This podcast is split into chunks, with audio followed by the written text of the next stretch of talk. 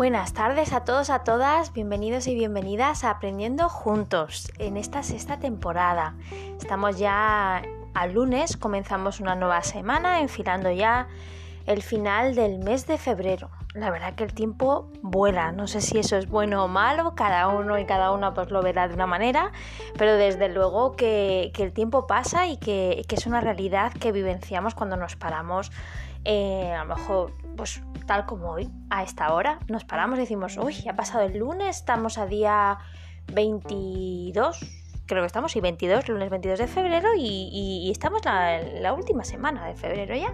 Aquí en Málaga, mmm, los colegios tenemos la Semana Blanca, así que este lunes nos ha sabido de, de diferente manera, porque no estábamos trabajando. Los lunes para los maestros es un día largo, porque también tenemos tutorías por las tardes, reuniones, formación, pero hoy ha sido algo diferente y lo vamos a aprovechar y a disfrutar. Eh, como porque sí, porque es un día más que estamos aquí.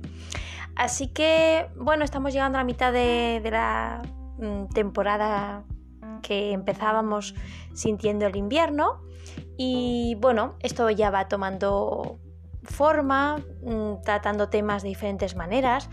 Y la verdad que el tema que traigo hoy pues a ver, era un tema que tenía muchas ganas de tratar en algún momento pero hay momentos y momentos. No sé si os pasa a vosotros y a vosotras. Hay momentos que tú sientes que un tema no, no, es, no, no es la situación, no va a ser un tema que, a lo mejor cale o un tema que haga vibrar o que haga reflexionar.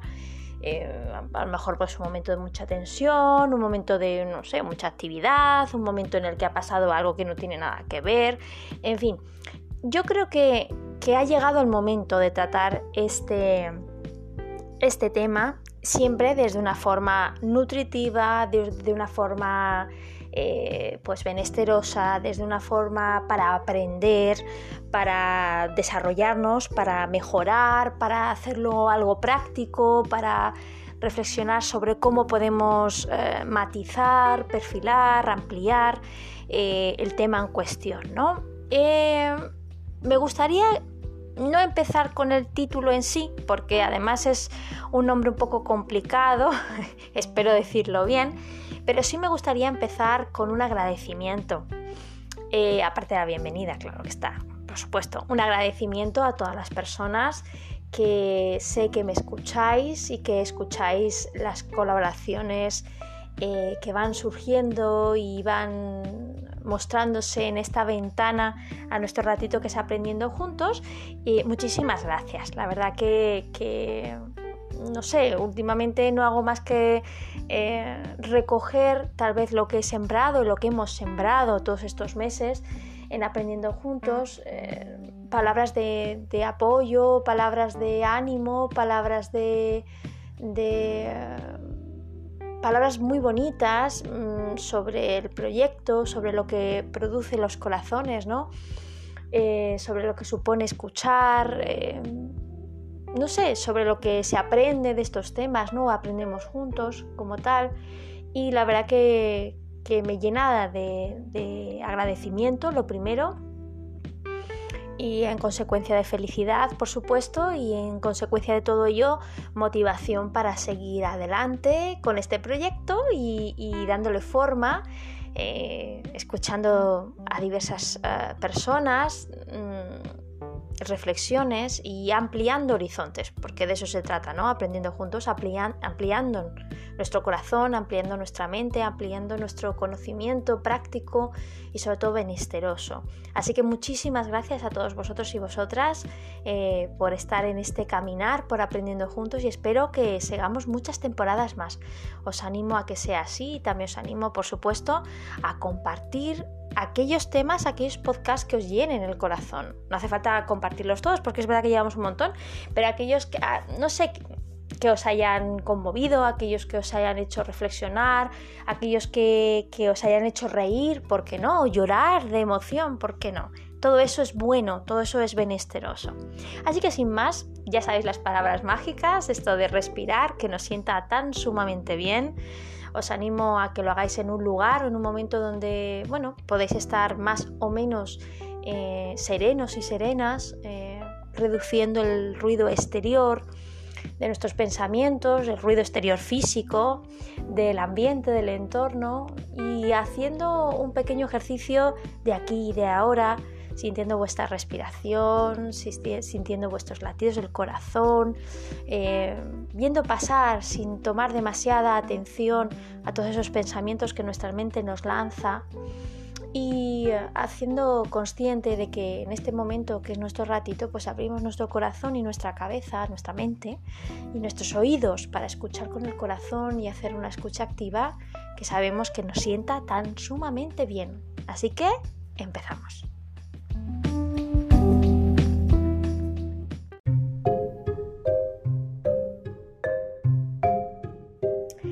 Había una vez en el lejano oriente un hombre considerado muy sabio.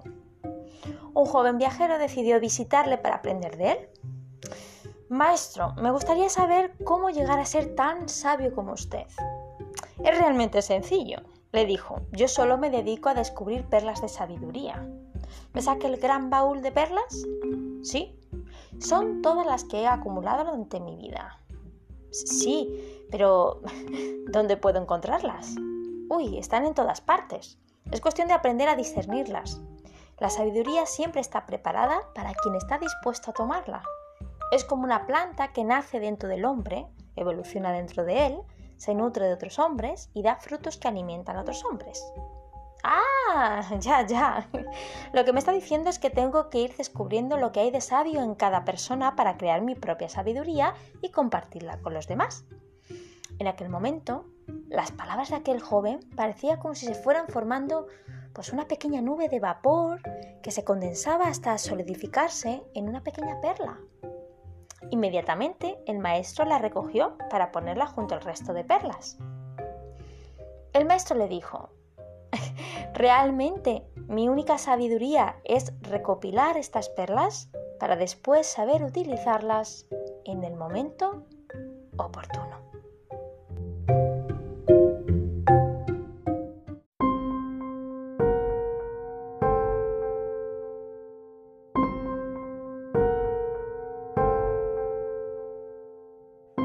Bueno, creo que el cuento eh, corto de sabiduría oriental ha sido una muy buena introducción para el tema que vamos a tratar. Es verdad que hay temas que uno dice, pues a lo mejor no es el mejor momento, ¿no? Mm, porque es un tema controvertido, porque hay tensión en el ambiente, porque se puede malinterpretar, porque ha pasado otro acontecimiento que no tiene nada que ver, en fin. Y esto eh, me ha pasado un poco con este tema que quiero tratar hoy, porque eh, lo he ido dejando por considerar que no era el mejor momento. Y creo que ha llegado el mejor momento.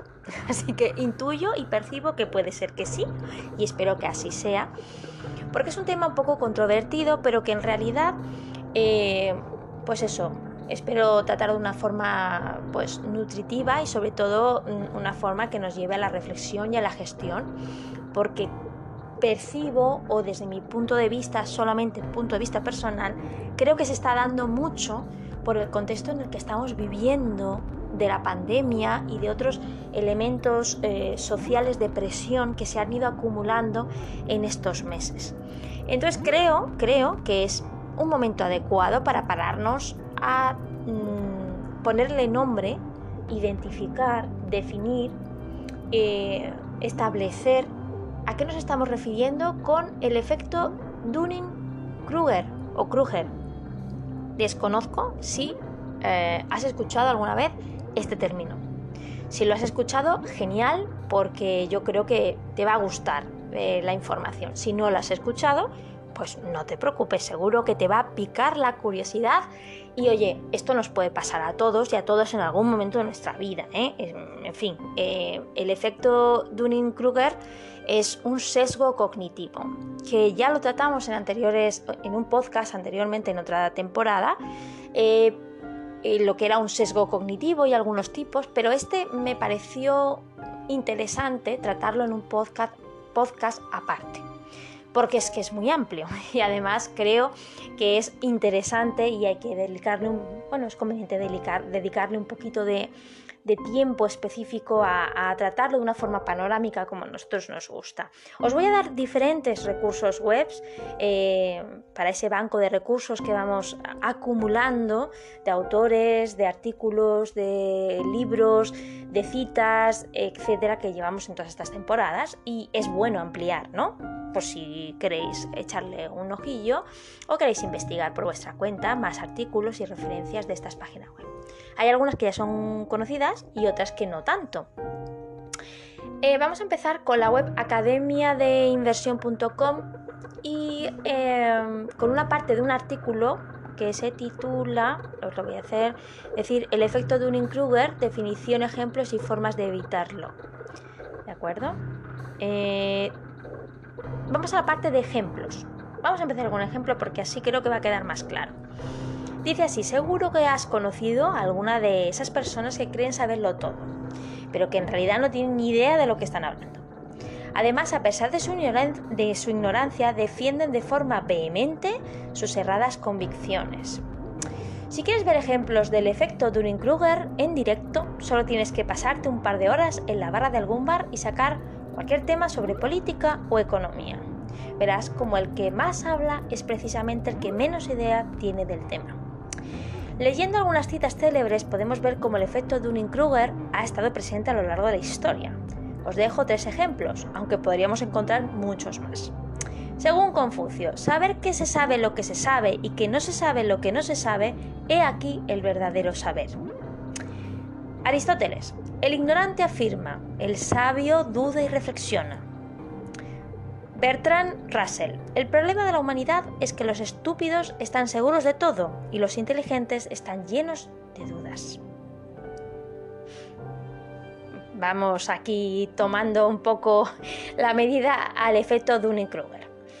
Vamos ahora a pasar a la web psicoglobal.com. Y dice así, ¿por qué la gente cree que sabe más que los demás? Efecto Dunning-Kruger. Dice, el escritor José Cadalso escribió en el año 1772 una obra titulada Los eruditos a la violeta o curso completo de todas las ciencias dividido en siete lecciones para los siete días de la semana, publicado en obsequio de los que pretenden saber mucho estudiando poco. Esta obra es una sátira a todos aquellos sabios de la época que daban la imagen de saber mucho, pero que en realidad tenían poco conocimiento de todo. En ella se critica a aquellas personas aparentemente cultas y sabias, pero que en el fondo cuentan con escaso conocimiento de todo lo que comentan y hablan. Jesús Cadalso, perdón, José Cadalso puso de manifiesto en esta obra que hay personas que asumen que saben más de lo que realmente saben y que no saben que no saben. Hoy en día la ciencia nos explica por qué todos tenemos tendencia a ser eruditos a la violeta en algún campo y es que todos podemos ser víctimas del efecto Dunning-Kruger o Kruger. En, este, este efecto es la tendencia que tenemos a sobrevalorar nuestras capacidades y aptitudes. Es un sesgo que nos lleva a asumir que somos más capaces o que sabemos más de lo que realmente somos o sabemos. Los estudios de Dunning y Kruger. Justin Kruger y David Dunning son los dos investigadores de la Universidad de Cornell que dan nombre a este efecto y que desarrollaron una serie de estudios que verifican por qué la ignorancia genera más confianza que el conocimiento. Para ello, estudiaron la competencia real y percibida de un grupo de estudiantes en áreas como la gramática, el razonamiento lógico y el humor. En la primera parte del estudio se preguntó a los estudiantes qué grado de competencia se otorgarían en cada una de estas aptitudes y luego se les pasó una prueba para ver el grado real de competencia. Al finalizar los resultados obtenidos, Kruger y Dunning se dieron cuenta de que cuanto mayor era la incompetencia del sujeto, menos consciente era de ella y más positivamente sesgada era su valoración. Por contra, los sujetos que presentaban mayor competencia real tendían a infravalorar su capacidad y a subestimar su propia competencia. Conclusiones. Otras conclusiones que arrojó su estudio y que publicaron la revista Journal of Personality and Social Psychology. Anda que el nombre, yo aquí en Aprendiendo Juntos también aprendo inglés y, lenguas e idiomas, porque a veces hay unos palabras que no veas. Bueno, Journal of Personality and Social Psychology. Y las conclusiones fueron, las personas menos competentes son las que tienen más dificultades para poder reconocer su propia incompetencia.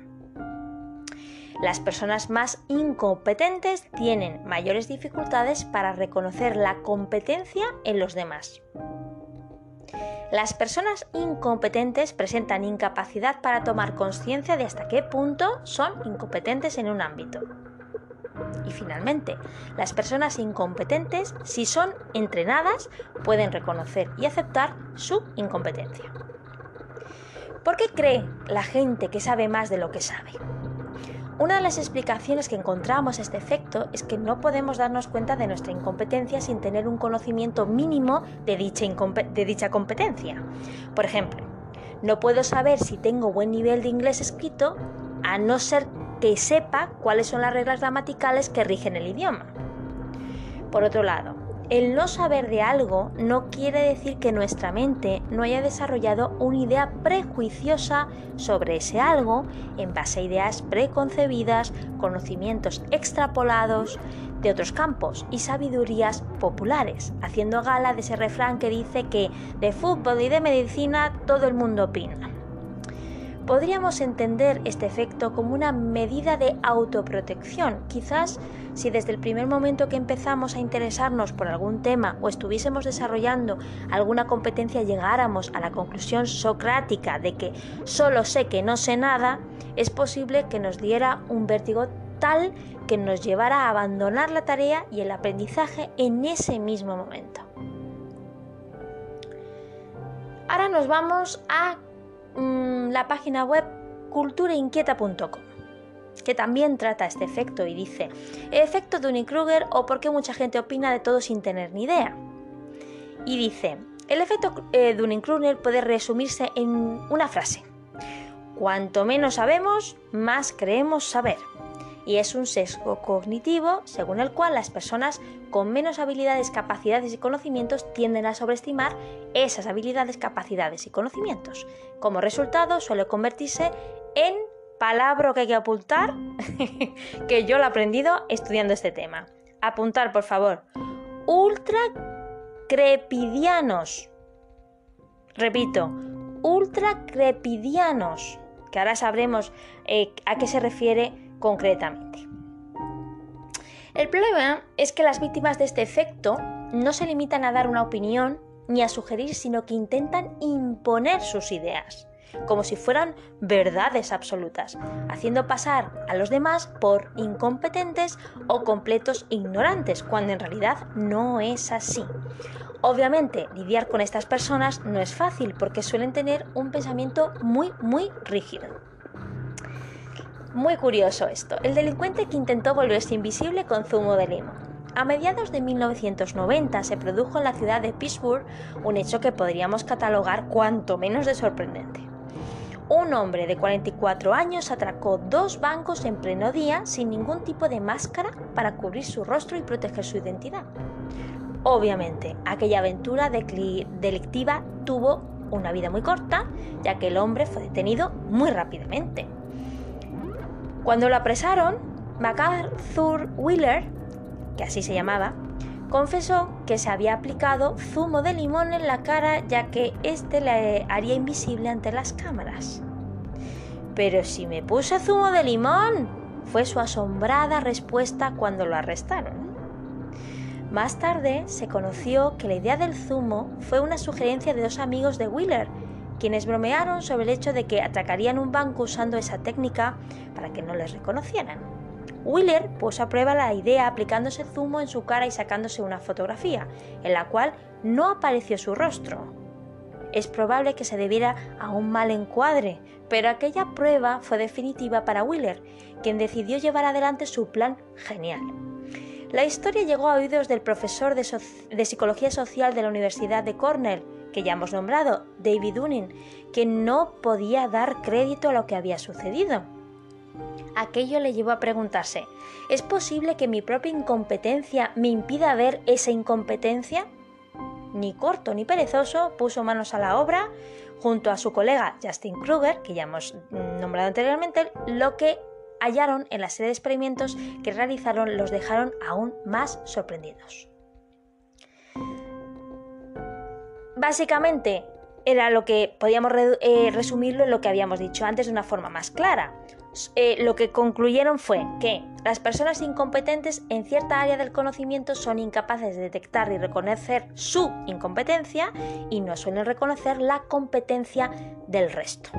La buena noticia es que este efecto se diluye a medida que la persona incrementa su nivel de competencia y que también se vuelve más consciente de sus limitaciones. Bueno, tiene una buena, una buena lectura todo esto. El problema de esta percepción irreal se debe que que para hacer algo bien debemos tener mínimo, algo mínimo habilidades y competencias que nos permita estimar con cierto grado de exactitud cuál será nuestro desempeño en la tarea. Decíamos, otro ejemplo, por ejemplo, puedes pensar que cantar que cantas estupendamente, porque no tienes ni idea de música y no conoces las habilidades necesarias para controlar adecuadamente las cualidades de la voz, el ritmo. Eso hará que diga que cantas como los ángeles cuando en realidad tu voz es espantosa. Lo mismo ocurre con la ortografía, si no conocemos las reglas ortográficas, pues no podremos saber dónde nos equivocamos y por ende no seremos conscientes de nuestras limitaciones. De hecho, el efecto Dunning-Kruger se puede apreciar en todas las áreas de la vida. Un estudio realizado en la Universidad de Wellington reveló que el 80% de los conductores se califican a sí mismos por encima de la media, lo cual obviamente es estadísticamente imposible. Este sesgo cognitivo también se, se aprecia en el ámbito de la psicología. Tal es el caso de las personas que afirman que mi mejor psicólogo soy yo mismo, simplemente porque desconocen por completo cómo les puede ayudar este profesional y la complejidad que encierran las técnicas psicológicas. En práctica creemos que sabemos todo lo necesario para saber, y eso nos convierte en personas sesgadas, que se cierran al conocimiento y emiten opiniones como si fueran verdades absolutas. La pregunta importante, ¿cómo minimizar el efecto Dunning-Kruger por nuestro propio bien? Todos cometemos errores por falta de cálculo, conocimientos y previsión. La historia está repleta de errores épicos, como el de la emblemática Torre de Pisa, que comenzó a inclinarse incluso antes de que terminara la construcción. Hace tan solo, perdón, así, unos años, el gobierno francés gastó 15.000 millones de euros en una flota de 2.000 trenes nuevos para después descubrir que eran demasiados anchos para 1.200 de sus estaciones, lo cual les llevó a invertir aún más para acondicionar esas estaciones. En nuestro día a día también podemos cometer errores por falta de experiencia y por sobreestimar nuestras capacidades. Los errores no son negativos y no debemos huir de ellos, sino que podemos convertirlos en herramientas de aprendizaje. Pero tampoco es necesario tropezar continuamente con la misma piedra, ya que llega un punto en el que resulta frustrante. De hecho, debemos mantenernos atentos a este sesgo cognitivo porque la incompetencia y la falta de autocrítica no solo hará que lleguemos a conclusiones equivocadas, sino que también nos impulsará a tomar malas decisiones perdón, que terminarán dañándonos.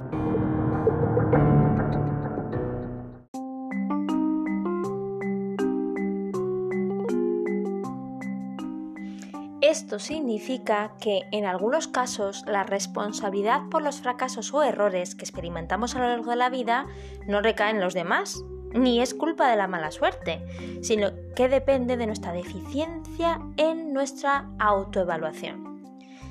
Para minimizar el efecto Dunning-Kruger o Kruger y no convertirnos en esa persona que opina sobre todo sin tener ni idea de nada, lo más importante es aplicar estas sencillas reglas. Sé consciente, al menos, de la existencia de este sesgo. Deja siempre un espacio para la duda, para formas diferentes de pensar y hacer las cosas. Opina siempre desde el respeto a los demás, por muy seguro que estés de tu opinión, no intentes imponerlas. Además, en psicologiaglobal.com también nos dicen algunas estrategias además de estas, como pedir opinión a los demás.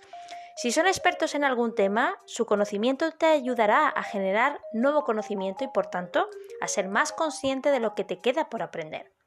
Y también seguir formándonos en diferentes áreas. Solo sabiendo cada vez más, somos capaces de ver nuestra verdadera capacidad y conocimiento. Cuanto más sabemos, más ajustada es nuestra valoración al nivel real de conocimientos que poseemos. Volviendo a culturainquieta.com, vamos a ver si no somos nosotros, o sea, si no estamos en ese momento en el que sentimos que hemos pasado o que tendemos a utilizar o a vivir este efecto Dunning-Kruger, pero sí conocemos a gente que suele hacerlo, suele tenerlo, suele identificarse con esa descripción de este efecto Dunning-Kruger, pues aquí en Cultura Inquieta nos dice cómo lidiar con las personas ¿no? que, que no reconocen su competencia o su desconocimiento. Las personas que opinan de manera tajante, sobre todo sin tener idea y que subestiman a los demás, suelen generar gran malestar.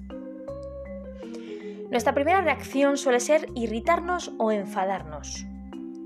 Es perfectamente comprensible, pero no servirá de nada. En su lugar, debemos aprender a mantener la calma. Recuerda que solo puede afectarte aquello a lo que le das poder, es decir, lo que consideras significativo. Y sin duda, la opinión de una persona que no es experta en la materia y ni siquiera sabe de lo que habla no debería ser significativa. Si no deseas que la conversación vaya más allá, simplemente dile, he escuchado tu opinión, gracias, y zanjas el asunto.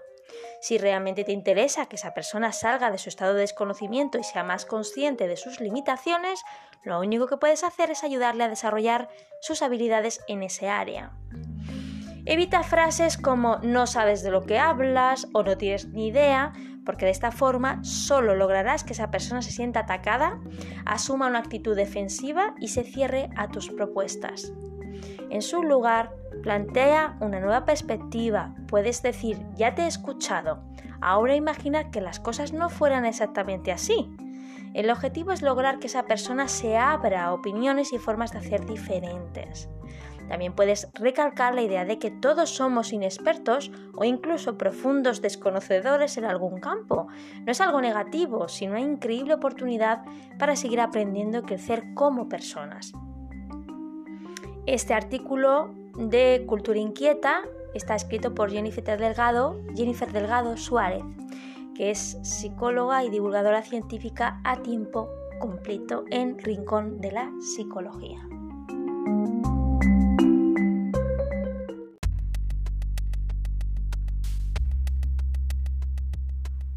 Es bueno saber, como decía en la web psicoglobal.com, en el artículo que estamos compartiendo, eh, escrito por la psicóloga mm, Sara Montejano, es bueno saber que no solo son presa del efecto Dunning-Kruger las personas más incompetentes, sino que las personas competentes moderadas y los expertos también se ven influidos por otros efectos. Eh, las personas con conocimientos moderados sobre un tema o con habilidad media para desarrollar una función a menudo presentan inseguridades porque ya son conscientes de una manera realista de lo que saben y de lo que no saben. Es decir, saben lo que les queda por aprender para considerarse realmente expertos en algo. Estas inseguridades hacen que se tenga menos confianza en la propia capacidad. Esta sensación de poca confianza puede llegar al extremo de convertirse en el síndrome del impostor. En relación a las personas que son expertas, se da un efecto de sobrevaloración de los conocimientos de los demás. A diferencia de los expertos moderados, los expertos no infravaloran lo que saben, estos saben exactamente el valor de sus conocimientos. Su sesgo reside en considerar que los demás saben más de lo que realmente saben. Por eso cuando hablamos con un experto sobre el tema que domina, parece que da por hecho que sabemos cosas que en realidad no sabemos. De alguna manera consideran determinados conocimientos como obviedades y por tanto asumen que son conocidos, que todo el mundo los conoce, vamos. El resultado de este sesgo es que al experto se le quitan las ganas de seguir enseñando, porque no le entienden del todo, y al que aprende las ganas de seguir y al que aprende se le quitan las ganas de seguir aprendiendo porque se ve incapaz de seguir el ritmo. Como ves, el efecto Dunning-Kruger nos explica la tendencia que todos tenemos a creer que sabemos más de lo que sabemos y es esta incompetencia la que nos dificulta poder reconocer nuestros errores y limitaciones. Bueno, la verdad que es un tema completísimo, porque ya veis que aquí, de una manera o de otra, todos tenemos algún sesgo. Y eso está muy bien, eso está muy bien, porque eso nos une en la, en la, en la medida en que eh, sabemos que todos tenemos que seguir aprendiendo. Y antes de terminar la parte técnica, digamos, o, teórica mm, de, este podcast, eh, nos hemos quedado con un palabra muy raro. Ultracrepidianos. ¿Os acordáis que os decía que era un término muy raro, muy raro y que había aprendido? Ultracrepidianos. ¿Vale? Esto está en la mente eh, escrito y verificado por la psicóloga Valeria Sabater. A ver, ¿qué significa esto?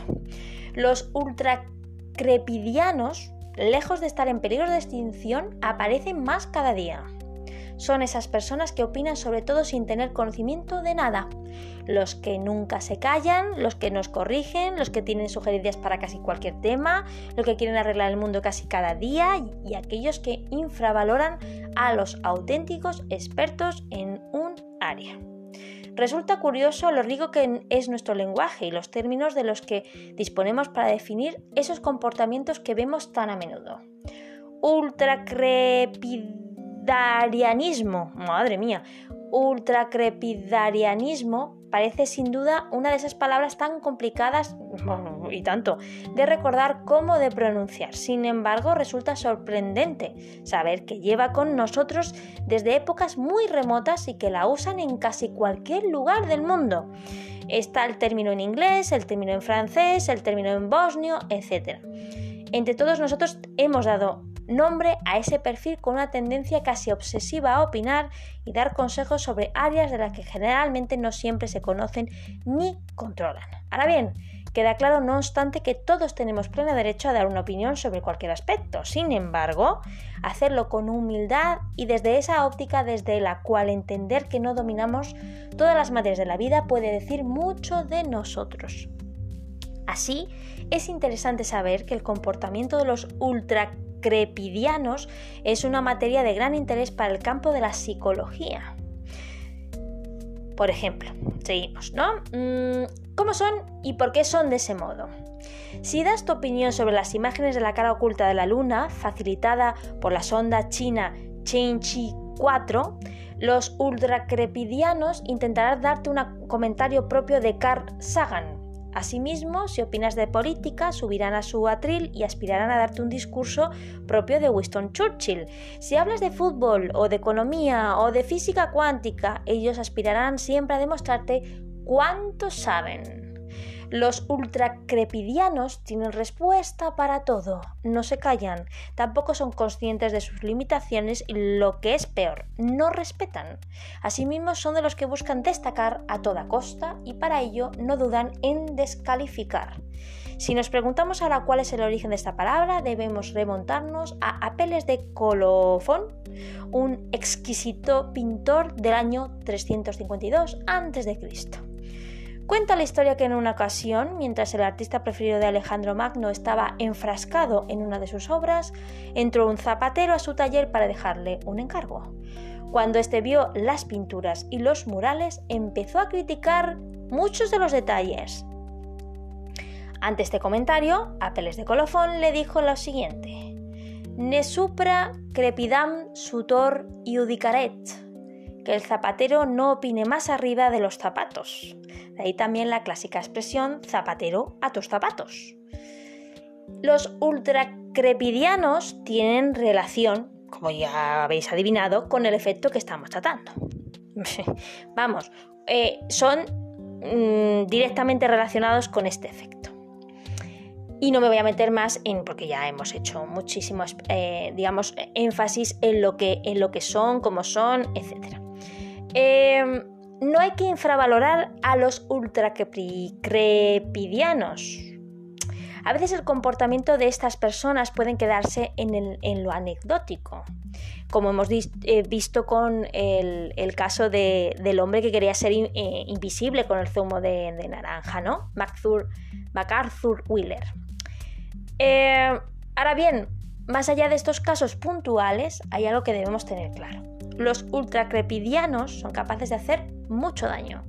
Tener a un padre, una hermana, un jefe o un vecino obsesionado con boicotear nuestras habilidades en descalificar y apostillar cada uno de nuestros comentarios puede generar un gran agotamiento psicológico. Lo ideal no es crear caer perdón, en sus provocaciones, ya lo hemos dicho. Sin embargo, si estamos obligados a tenerlos cerca a diario, deberíamos tomar algunas medidas drásticas para frenar sus efectos. Dejarles claro que sus comportamientos son dañinos y ofensivos es una estrategia. La otra sería ya más contundente requeriría sin duda mantener una adecuada distancia de este tipo de perfiles. Pensemos en ello.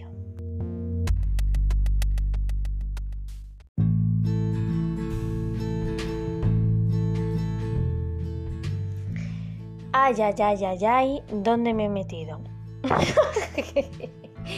Bueno, pero es que eh, es lo que os decía al principio, en la introducción. Eh, creo que hay momentos. Primero, creo que hay temas que, aunque sean complicadillos, hay que tratarlos. Básicamente porque lo que se evita al final surge y se repite. Entonces, creo que estamos en un momento en el que todos identificamos este efecto. Mm, tal vez me diréis, bueno, es que este efecto, como has leído, existe en todas las épocas de la historia. Cierto es, cierto es, y tenéis toda la razón. Eh, pero lo he traído en este momento porque no sé si os habéis dado cuenta, pero mm, lo observamos en las noticias, lo observamos en los debates, lo observamos en las redes sociales, lo observamos en la radio, lo observamos... y con esto mm, no quiero decir que todo lo que salga en esos medios son personas que no conozcan. No, no. O sea, hay que personas que son expertas y que conocen muchísimo y son personas que, que han estudiado, que han practicado, que se han formado y que son súper mega competentes y opinan y dan sus conclusiones, sus puntos de vista, aportan argumentos, eh, establecen debates sanos y, yo mm, me parece muy nutritivo y muy positivo. Pero la pregunta está en, ¿sabemos realmente cuáles son las personas que son referentes en, esas, en esos ámbitos de conocimiento? ¿O ahora con tantísima información que hay a nuestro alrededor y que tenemos al alcance de la mano en milisegundos eh, gracias a los dispositivos e internet, etcétera, etcétera, nos hemos vuelto un poco un termomix de sapiencia y hemos optado por, mm, en vez de establecer cuáles son los referentes claros de esas áreas de conocimiento, pues volvernos un poquito mmm, sabioncillos o sabioncillas y opinar rápidamente sin un cotejo previo, sin una reflexión, sin una ir a esas fuentes para informarme y para poder construir mis argumentos a la hora de opinar, porque es verdad que opinar es libre y aquí cada uno opina mm, y estupendamente, pero evidentemente lo que hemos estado hablando son opiniones que dejan, eh, que dejan a los demás en un mal lugar. Y, ese y yo creo que ese es el, el, kit de la cuestión. el, digamos, en mi opinión, la diferencia entre opinar opinar sobre lo que has leído, sobre lo que has contrastado, con lo que, lo, que has sido, lo que has preguntado, has estudiado, investigado, etcétera, y bien argumentado, estupendo. Em, de ahí a mm, lo mío es la verdad y lo tuyo te equivocas. Creo que ahí tendríamos que tener un poquito de cuidado porque mm, eso no es debatir. Debatir es otra cosa. Y yo, yo creo que Em, a, debatir, pues le llamamos cualquier cosa. Eh, últimamente, ¿no? Yo, yo, a mí me encanta em, ver debates en los que se ven argumentos bien estructurados, ¿no?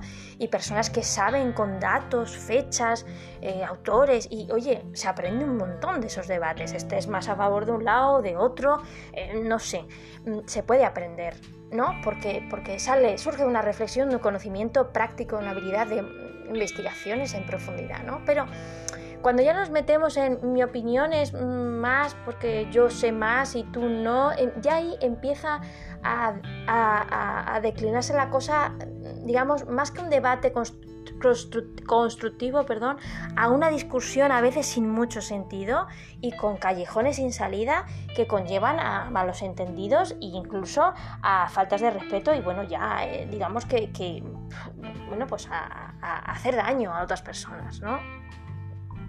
Si nos, si nos paráramos a, realmente eh, saber y vivenciar que la diversidad de opiniones es necesaria, creo que las cosas nos irían mejor. Y si también dejáramos a las personas que saben demostrar lo que saben, sin estar cuestionados o cuestionadas constantemente por personas que están en proceso de saber, eh, también nos iría mejor. Nos iría mejor en el sentido de que aportaríamos menos tensión al ambiente, que ya hay mucha, que ya hay mucha, por todo lo que estamos viviendo. Pero surgen y surgen y surgen opiniones y les opiniones de unos que ya se pasan y de otros, y de un medio y de otro, y una forma de otra.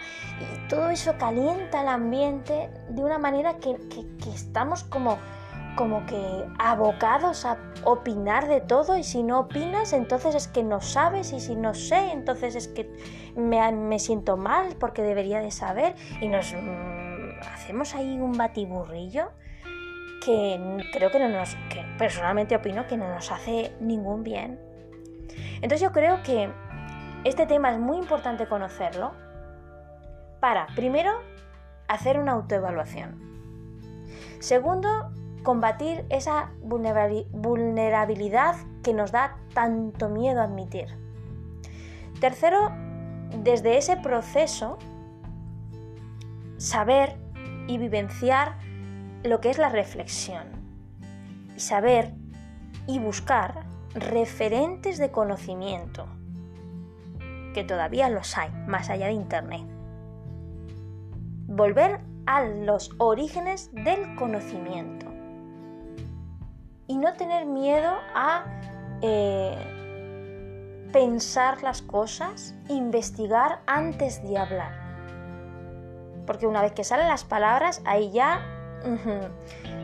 hay, poco control sobre el impacto o mucho control si sabes cómo va la comunicación.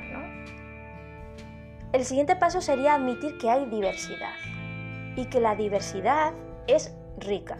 Y la diversidad pasa por saber que hay diferentes opiniones de una misma realidad y que del juego de aprender no se trata de que yo tenga que llevar razón y saber más que ninguno y hacer que los demás se sientan mal, sino lo que yo sé, lo que yo he aprendido, lo que yo he investigado, lo pongo sobre la mesa para que los demás igualmente lo hagan y entre todos aprender desde una misma realidad, o sea, una misma realidad, diferentes puntos y diferentes áreas y también estipular que el aprendizaje es continuo durante toda nuestra vida y que no pasa nada por decir pues no lo sé.